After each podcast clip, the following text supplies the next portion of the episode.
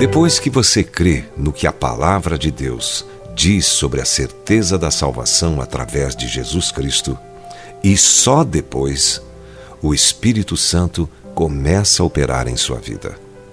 O próprio Espírito testifica com o nosso espírito que somos filhos de Deus, diz Romanos 8,16. Observe que a Bíblia usa a palavra Espírito de duas formas. Uma com inicial maiúscula, denotando o Espírito de Deus, e outra com inicial minúscula, referindo-se ao espírito humano. O Espírito de Deus testifica com nosso espírito que somos filhos de Deus. Recebemos uma natureza divina e nosso novo coração nos diz que Deus é nosso Pai. Então, passamos a ter um relacionamento próximo com Ele e podemos clamar: Abba, Pai. Isso resolve toda a questão, pois então nossos sentimentos irão se ajustar ao testemunho do Espírito Santo dentro de nós. Vindo, porém, à plenitude do tempo, Deus enviou seu Filho, nascido de mulher, nascido sob a lei, para resgatar os que estavam sob a lei, a fim de que recebêssemos a adoção de filhos.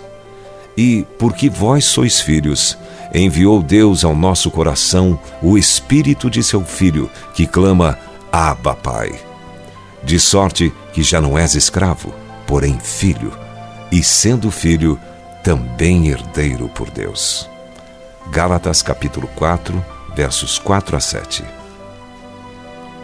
É essencial que depois do arrependimento e da fé, você creia na palavra de Deus.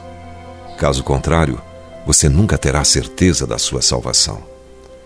A Bíblia diz que Deus nos chama de filhos, portanto, você pode ter certeza de que Ele é seu Pai e todos os outros cristãos são seus irmãos e irmãs.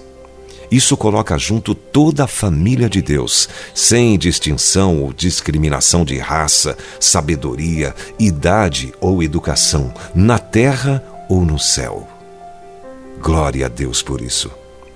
Se algumas pessoas procuram exibir seus conhecimentos levantando problemas polêmicos como uma maneira de demonstrar sua integridade intelectual, Jesus simplesmente diz: Errais, não conhecendo as Escrituras nem o poder de Deus. A lógica não pode compreender a dimensão da salvação eterna que vem da mente e do coração de Deus. Você não pode colocar Deus em uma caixa. Deixe que a palavra de Deus seja seu guia hoje. Se você foi abençoado com esta palavra, compartilhe ela com alguém.